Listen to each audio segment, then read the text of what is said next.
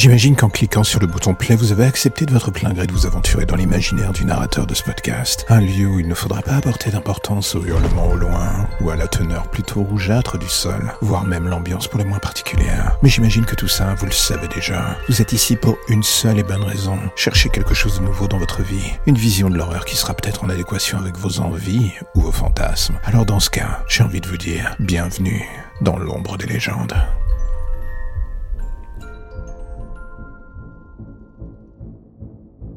Il y a parfois des maisons que même Stéphane Plaza ne pourrait pas vendre. Le genre de celles qui ont un passif si lourd que la simple idée de se lancer dans une vente ou voire même une visite de ce lieu nécessite un surplus de paires de couilles au cas où. La Villisca Axe Murder House, dans l'Iowa, est l'une d'elles. Déjà, quand une maison a son nom Axe Murder House, on sait que quelque chose cloche et qu'il faut mieux aller voir ailleurs. C'est la chose logique dans la plupart des cas, mais bien souvent, comme on le sait tous d'ailleurs, le grand public ne l'est pas. Cette maison est acclamée par les fans d'histoires d'horreur et de meurtres non résolus pour la simple et bonne raison qu'un carnage il y a eu lieu. Pourquoi? À cause de son passif. En 1912, un carnage y a eu lieu.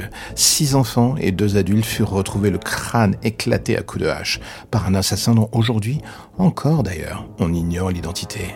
En 1994, un petit malin flairant le bon coup marketing et immobilier racheta les restes de la maison et la fit reconstruire à l'identique. Tout cela pour en faire un lieu touristique. Un lieu à plus de 400 dollars la nuit d'ailleurs.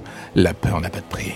Et jusque-là, tout aurait pu aller si en novembre 2014, la chose n'avait pas pris un tournant plus macabre que l'histoire d'origine. Enfin, presque.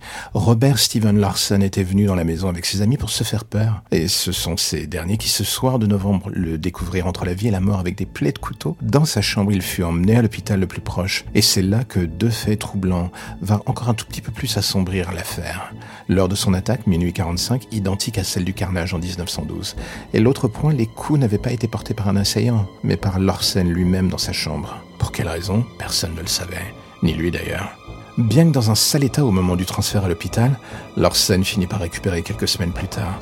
Mais aujourd'hui encore, il reste silencieux sur ce qui s'est passé ce soir-là.